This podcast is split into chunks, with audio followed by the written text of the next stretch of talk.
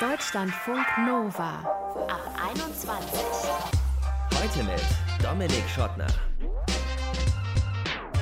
Schön, dass ihr dabei seid. Rennradfahren, Skifahren, ab und zu mal laufen, das sind so die Dinge, die Sportarten, wo ich in den Flow kommen kann. Manchmal auch hier beim Moderieren des Ab 21 Podcast. Herzlich willkommen dazu. Seltener aber komme ich in den Flow beim Abspülen. Vielleicht mal auf dem Campingplatz mit einem guten Podcast im Ohr. Schau mal kurz bei Wikipedia rein. Flow ist ein als beglückend erlebtes Gefühl eines mentalen Zustandes völliger Vertiefung und restlosen Aufgehens in einer Tätigkeit, die wie von selbst vor sich geht. Hm, hm. Der Sportpsychologe Michel Ufer hat diesen Zustand zum ersten Mal bei einem Ultramarathon erlebt. 250 Kilometer ist er durch eine Wüste in Chile gerannt. Warum ausgerechnet da und wann er auch mal nicht in den Flow kommen kann, das hören wir gleich. Erstmal aber schauen wir jetzt auf Tiere. Genau. Herabschauender Hund, Taube, Katze, Kobra, Hase, Skorpion und so weiter. Wer sich mit Yoga auskennt, weiß, das sind alles Figuren bzw. Übungen beim Yoga. Und wenn man die jetzt alle oder Teile davon in einem Fluss macht, ohne abzusetzen, sie dann noch mit Tanz und Pilates kombiniert, dann erhält man eine Übung namens Animal Flow. Ob das jetzt so korrekt beschrieben war und vor allem auch wie anstrengend es ist und wie sich dieser Flow anfühlt, darüber möchte ich jetzt sprechen mit Paula aus Köln. Sie ist Personal Trainerin mit Spezialgebiet Animal Flow. Hi Paula. Hi. Um vielleicht alle, die jetzt nicht mit Yoga so bewandert sind, also du hast eine Matte vor dir liegen, auf dem Boden liegen und hast du. Nee, tatsächlich nee? nicht. Nee. Ah. Man macht das Ganze komplett ohne Matte und ohne jegliches Equipment, also nur mit äh, dem Boden und dem Körper und auch barfuß da man ganz viel mit Händen und Füßen am Boden ist und sich halt wirklich wie ein Tier fortbewegt, würde man sowieso niemals auf der Matte bleiben. okay, also Animal Flow und führ uns mal, führ uns mal rein. Wie, wie, wie geht's los? Genau, also das ist ein ganzheitliches Trainingskonzept, was, was so ein Mix, kann man sagen, ist aus Pilates, Yoga, Tanzen und auch Kampfsport. Und es gibt eben einzelne Bewegungen, die angelehnt sind an Tierbewegungen okay. von ganz unterschiedlichen Tieren. Und also es ist aus Amerika, deswegen sind die Begriffe auch alle auf Englisch. Also mhm. Beast, Crab, Scorpion als Beispiele.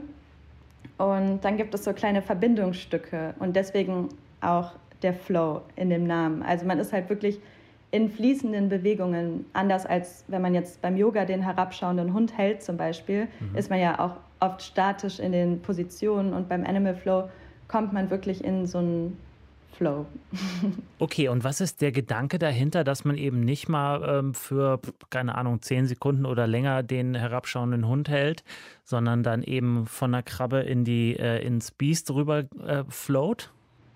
Also man kann natürlich auch einzelne Bewegungen halten, aber das Ding beim Animal Flow ist, es gibt jemanden, der sagt einem die Moves vor, die folgen und man muss halt extrem konzentriert sein, was einen halt in diesem Zustand, also ne, wenn man eine Übung statisch hält und die ist super anstrengend, dann wird es ja auch schnell unangenehm und man fängt so an, irgendwie das blöd zu finden und zu denken. Und beim Animal Flow muss man die ganze Zeit aufpassen und reagieren und das schult halt auch deswegen extrem die Koordination und die Reaktionsfähigkeit, weil man die ganze Zeit aufpassen muss, man ist konzentriert und man schaltet oder es fällt einem leichter abzuschalten. Okay, das heißt also, da ist jemand, der dir Ansagen macht oder kannst du das auch quasi dir selber ansagen? So, ich mache jetzt als erste Figur das, dann gehe ich darüber in die, dann die, dann die, dann die oder braucht es immer jemanden, der einem sagt, wo es lang geht? Man kann das natürlich auch selber machen, wenn man die Sachen beherrscht, aber es ist auf jeden Fall herausfordernder, also es gibt einfach Leute, die einem das ansagen. Also dann kein YouTube-Video, sondern wirklich nur die Tonspur davon und darauf reagiert man dann. Okay. Und man kann das Ganze natürlich auch selbst machen, wenn man mag, aber so macht es halt mehr Spaß, wenn man nicht weiß, was kommt. Ja. Wie lange dauert sowas in der Regel oder ist das auch je nach Können unterschiedlich? Ja, je nach Können. Also es ist wirklich super anstrengend, so die eine Basic-Übung zum Beispiel, wenn man sich das mal vorstellen mag, man ist im Vierfüßlerstand, die Knie sind ein bisschen, bisschen weiter vorne unterm Bauchnabel und dann nimmt man die Knie in die Luft, ne, dass sie ganz nah am Boden sind. Und das ist halt allein schon eine sehr, sehr anstrengende Übung. Und dadurch, dass man die ganze Zeit den Körper in der Luft hält und sich bewegt, ohne Pause zu machen und irgendwie sich abzusetzen. So wie so kann Planken man halt auch oder was? Und dann. Ja, genau. Aber dann mit Drehen und äh, Bein nach vorne und wieder nach hinten etc. Ja. Also schon so ein kleiner 5-Minuten-Flow kann super anstrengend sein. Ich muss die ganze Zeit auch an Capoeira denken, weil du, weil du Tanz gesagt hattest. Capoeira, genau. für alle, die es jetzt nicht direkt haben, das ist so eine brasilianische und auch in, in, in gewissen Teilen Afrikas, glaube ich, ganz verbreitete Mischung aus Kampfsport und Tanz, wo Leute im Kreis stehen und in der Mitte bekriegen sich showmäßig so zwei Leute mit tollen Sprüngen und sehr fließenden Bewegungen. Sieht ganz, ganz toll aus. Ich könnte es nicht, aber es sieht geil aus.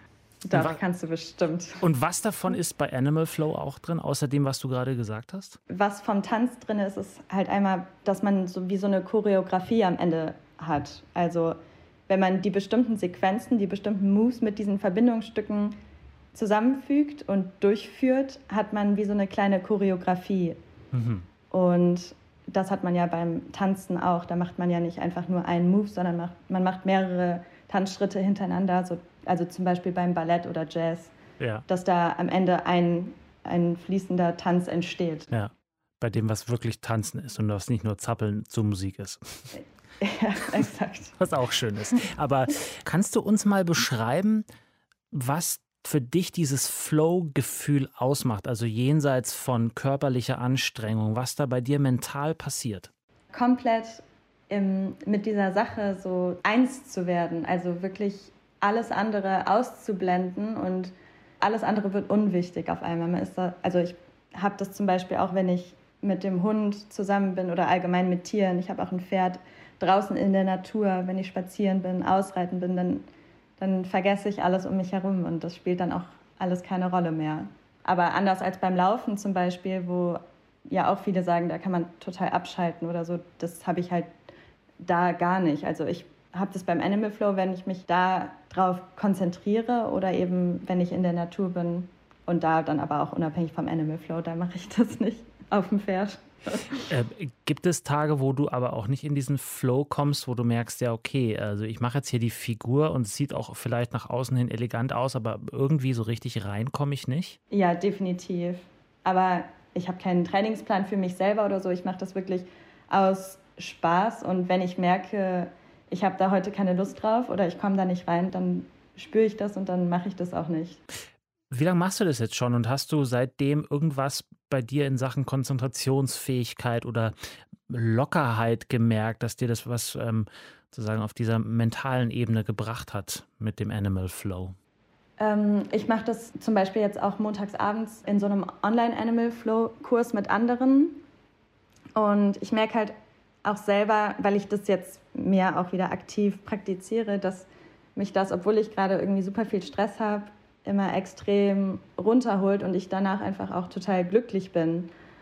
Und ansonsten, ja, ist es für mich ein gutes Hilfsmittel, in so einen ruhigen Zustand zu kommen, wenn ich vorher total wilde Gedanken hatte und mich danach auch körperlich gut zu fühlen. Es ist auch von einem Physiotherapeuten entwickelt und es ist halt viel Aufrichtung und also viel, viel aktive Dehnung.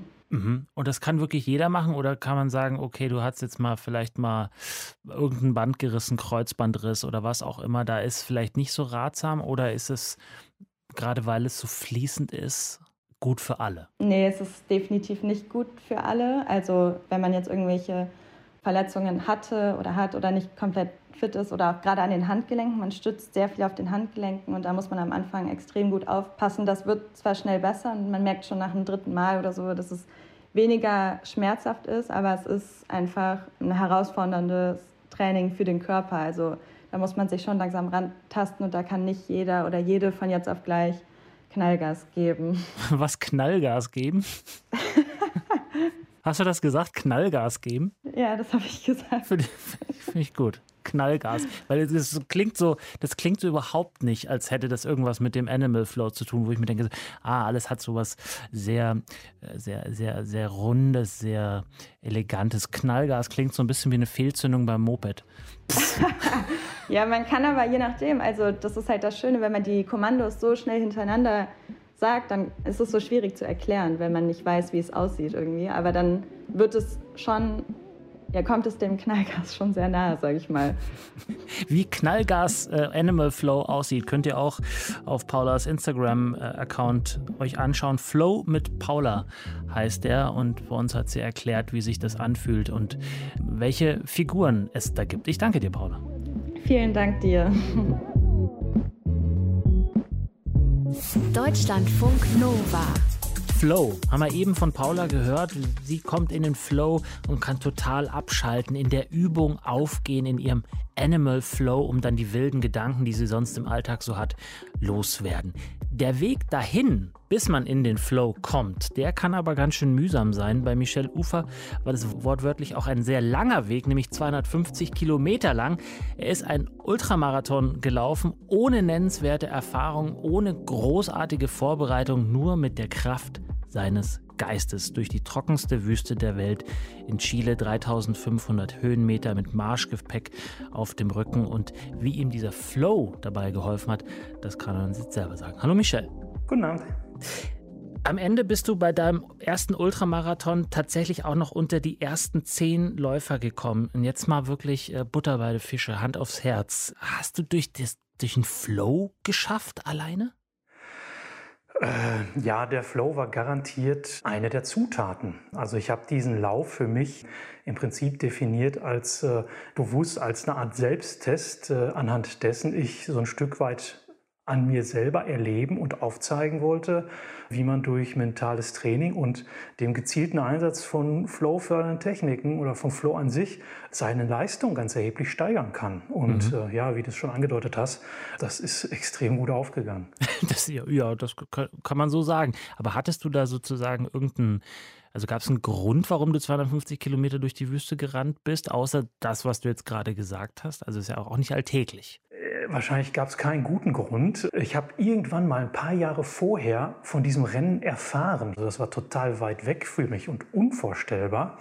Und gleichzeitig hat mich das irgendwie fasziniert, weil ich bin vorher schon ein paar Mal in der Atacama-Wüste gewesen. Ist für mich eine der schönsten Gegenden der Welt ein paar Jahre später, dann ist dieses, dieses Bild von diesem Atacama-Rennen wieder aufgepoppt und ich habe mir gesagt, da musst du hin, das musst du jetzt machen. Beschreib mal, was dich dann da 250 Kilometer da durch die Atacama-Wüste getragen hat. Also deine Beine, das ist schon mal klar, aber was war der Motor? Wie müssen wir uns diesen Flow vorstellen? Der Flow, das hat im Prinzip schon lange vor dem Rennen angefangen. Also ich hatte nur dreieinhalb Monate Zeit, mich tatsächlich darauf auch vorzubereiten. Und man kann innerhalb von dreieinhalb Monate vom im Prinzip unerfahrenen Nicht-Ultramarathonläufer zu, zu einer Superrakete mutieren. Mhm. Das geht physiologisch nicht.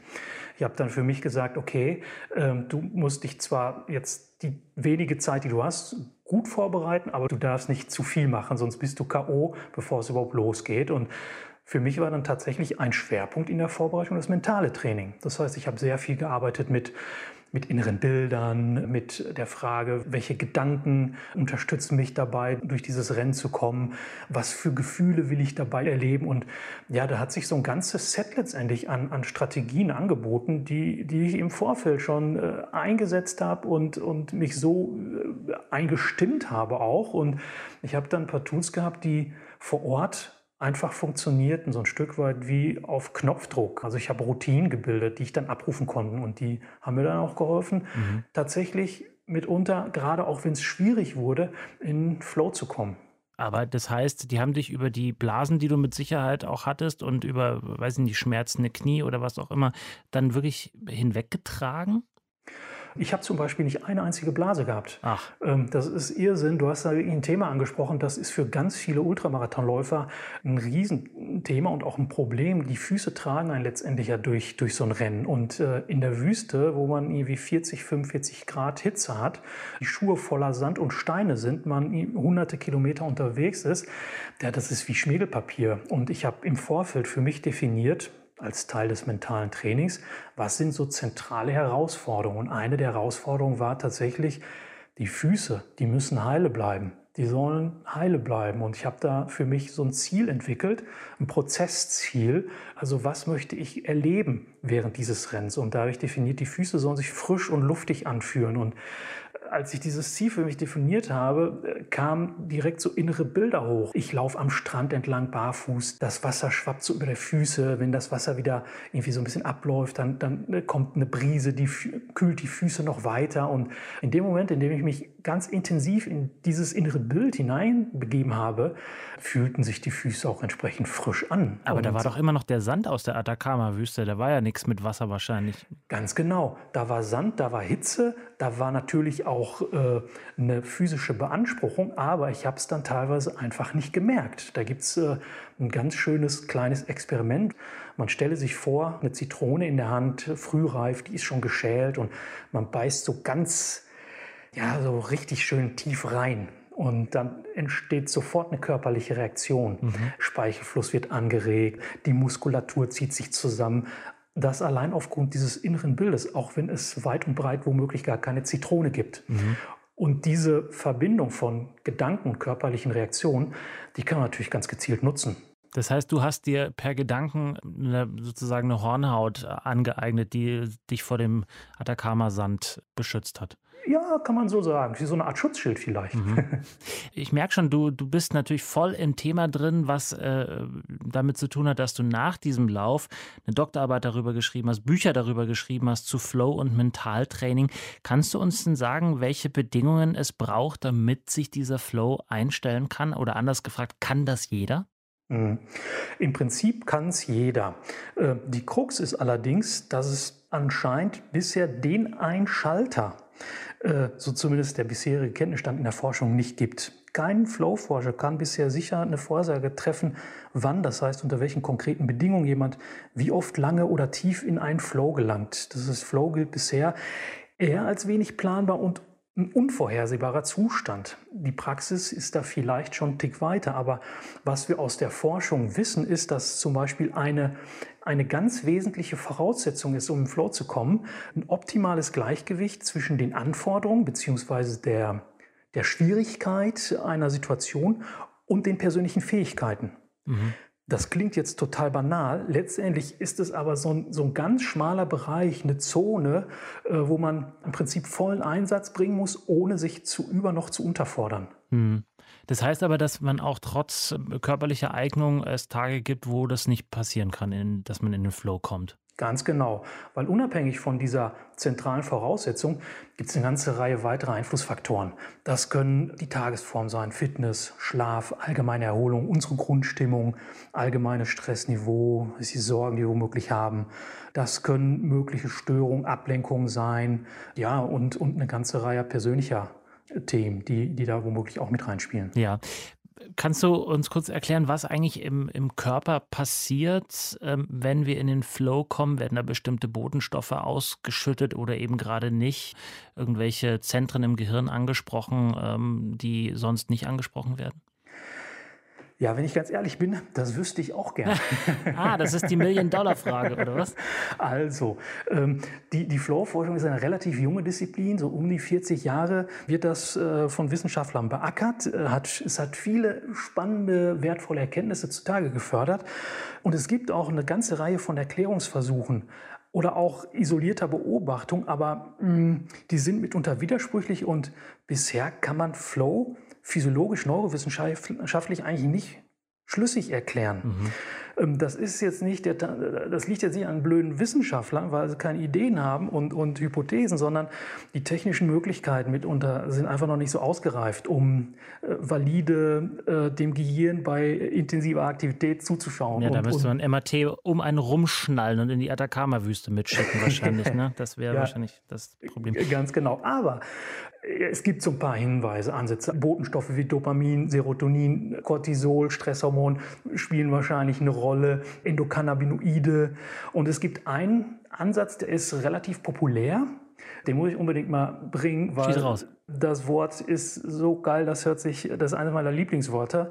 Das ist die transiente Hypofrontalitätshypothese. Transiente Hypofrontalitätshypothese? Ja, sauber. Super. Was sich da, was sich super äh, mörderschwierig irgendwie äh, anhört, da steckt eigentlich was ganz Banales hinter, nämlich die Tatsache, dass wenn wir im Flow-Zustand sind, bestimmte Areale des Gehirns in ihrer Aktivität runterfahren. Und zwar insbesondere die im präfrontalen Kortex. Das heißt, es ist so der Bereich äh, hinter unserer Stirn. Mhm. Und äh, dieser Bereich ist so für Bewusstsein, analytisches Denken, bewusste Handlungskontrolle auch verantwortlich, Zeitempfinden. Und naja, wenn, wenn diese psychologischen Funktionen runtergefahren werden, kann das äh, einige der Phänomene von Flow ganz gut erklären. Mhm. Die Krux ist, auch da gibt es bisher durchaus widersprüchliche Befunde. Kann man denn auch beim Bügeln äh, in Flow kommen oder beim äh, Lösen von äh, Sudokus zum Beispiel? Definitiv. Also meine Schiene war der Sport, aber Flow kann im Prinzip in, in jedweder Tätigkeit erfahren werden. Mhm. Und äh, es ist dann so ein Stück weit auch die Frage, wie, wie gestalte ich das Setting so, dass es für mich persönlich auch Flow förderlich ist. Ja. Gibt es denn auch Schattenseiten beim Flow, dass man vielleicht so auf Englisch heißt es to get carried away, also so davongetragen zu werden vom Flow? Mhm. Es gibt interessanterweise doch einige Schattenseiten, die, die oftmals gar nicht so auf dem Schirm sind, wenn, wenn über Flow gesprochen werden. Das ist zum einen ähm, das Suchtpotenzial. Also mhm. es gibt zum Beispiel Untersuchungen, die zeigen, dass bei Kandidaten, die problematisches Internetverhalten oder irgendwie Smartphone-Konsum an den Tag legen, das ist mit Flow geknüpft. Je höher Flow erlebt werden, desto stärker das negative Verhalten. Es gibt Untersuchungen, die zeigen, dass ähm, Flow auch zu einer getrübten Risikowahrnehmung und einer möglichen Selbstüberschätzung führt. Mhm. Also das hat man nicht nur bei irgendwelchen Motorradgangs rausgefunden, sondern auch bei Kletterern, Kajakfahrern, die ja in, in so einem Zustand der erlebten Kontrolle, wo es irgendwie einfach läuft, dazu tendieren, ja, sich widersprüchlich zu selbst formulierten Sicherheitsstandards zum Beispiel zu bewegen mhm. oder die einfach deutlich weniger Angst haben oder, oder Situationen weniger riskant einschätzen als Experten, die von außen eine Situation beurteilen. Mhm. Das heißt, man kann auch letztlich ähm, davon Schaden nehmen, nicht nur einen Kater bekommen möglicherweise, sondern auch einen richtigen Schaden davon tragen von dem Flow-Erlebnis, wenn es nicht richtig gesteuert wird. Es macht auf jeden Fall Sinn, sich über diese Schattenseiten Gedanken zu machen, genauso wie eine mögliche Gefahr, sich irgendwie in Erschöpfungszustände vielleicht irgendwie hinein zu navigieren, weil wenn man in einer bestimmten Aktivität, also zum Beispiel Sport, Ultramarathonlauf, das war der Einstieg, wenn man dann intensiv Flow erlebt, äh, da hat Flow so die, die Tendenz oder man entwickelt die Tendenz, sich immer wieder in so einen Zustand hineinversetzen zu wollen, weil er einfach als sehr angenehm erlebt wird. Mhm. Mhm. Und äh, da kann es dann durchaus vorkommen, dass ähm, ja womöglich äh, eine, eine, ausreichende Regeneration nicht mehr stattfindet und äh, ja man äh, so ein bisschen Gefahr läuft, äh, Raubbau an sich selber zu betreiben. Ja, hat es vielleicht auch damit zu tun, dass Reden über Flow, Arbeiten, um, um Flow herzustellen, auch äh, eine gute Einnahmequelle vielleicht ist, dass man Leuten einfach was verkaufen will und dann gar nicht so sehr im Blick hat, dass das denen auch schaden kann? Flow ist ein total trendiger Begriff fast schon inflationär gebraucht. Das Flow ist irgendwie alles und nichts. Es gibt Flow Möbel, es gibt Flow Food, es gibt Flow Yoga, ist, alles ist irgendwie Flow mhm. und da läuft man schon irgendwie Gefahr, irgendwie in so eine Beliebigkeitsschiene hineinzuflutschen und äh, ja, äh, und, und wahrscheinlich auch manche Kandidaten auf dem Heilsbringermarkt und, und Coachingmarkt da die den einfachen Weg zum Glück vielleicht propagieren. Mhm. Lass uns zum Schluss noch auf äh, den Ort schauen, wo man Flow erleben kann. Wir hatten eingangs gesagt, in der Atacama-Wüste hast du dein erstes Flow-Erlebnis. Was war denn im Gegensatz dazu der banalste Ort, wo du schon mal Flow erlebt hast? Puh, äh, am Schreibtisch, in der Dusche. ich komme manchmal mit super Ideen um die Ecke und komme da gerade aus dem Badezimmer. Meine Frau schlägt dann immer die Hände im Kopf zusammen. Warst du, warst du wieder super produktiv? ich muss dann leider zugeben, ja. das heißt, das ist auch zeitlich, kann das auch ganz kurz sein. Man kann auch ganz kurz im Flow sein, so die Länge einer, einer, einer Dusche sozusagen. Ja, natürlich. Okay, weil ich hätte jetzt gedacht, ne, also vielleicht muss man nicht 250 Kilometer durch die Wüste rennen, um im Flow zu kommen, aber so, so eine Stunde joggen zum Beispiel wäre vielleicht schon so Minimum, um mhm. in, in den Flow zu kommen. Nee. Ja, es gibt, es gibt wenn wir an dieses Superwort der transiente Hypofrontalitätshypothese nochmal anknüpfen, da regulieren sich Bereiche im Gehirn runter, gibt es im Prinzip zwei zentrale Ansätze, wie man das hinbekommen kann. Das eine ist tatsächlich intensive körperliche Betätigung, weil die sehr rechenintensiv ist. Das heißt, in unserem Gehirn gibt es Areale für die unterschiedlichsten Funktionen und äh, körperliche Bewegung braucht viel Rechenleistung und die entsprechenden Areale im Gehirn äh, konkurrieren mit anderen Arealen. Äh, wenn ich mich jetzt intensiv körperlich betätige, dann werden die verstärkt versorgt energetisch und Bereiche wie zum Beispiel der präfrontale Kortex, der dann nicht unbedingt äh, so relevant ist zur Handlungsausführung, wird runtergefahren. Also Sport, Ausdauersport äh, kann tatsächlich ein sehr guter Flowtreiber sein. Aber ähm, es gibt auch einen anderen Ansatz, nämlich indem ich mich willentlich ganz bewusst intensiv auf einen eingeengten Gegenstandsbereich, auf eine Aufgabe konzentriere. Und das kennen wir zum Beispiel aus, aus der Meditation wo man ganz stark sich auf etwas fokussiert ja, und dann auch entsprechende Veränderungen im Gehirn feststellen kann. Bestimmte Areale werden runterreguliert und man könnte dazu neigen, in Flow-Zustand zu gelangen. Sagt Michel Ufer, Sportpsychologe und Extremläufer. Und wer von euch weiß noch diesen einen Begriff? Transiente Hypofrontalitätshypothese.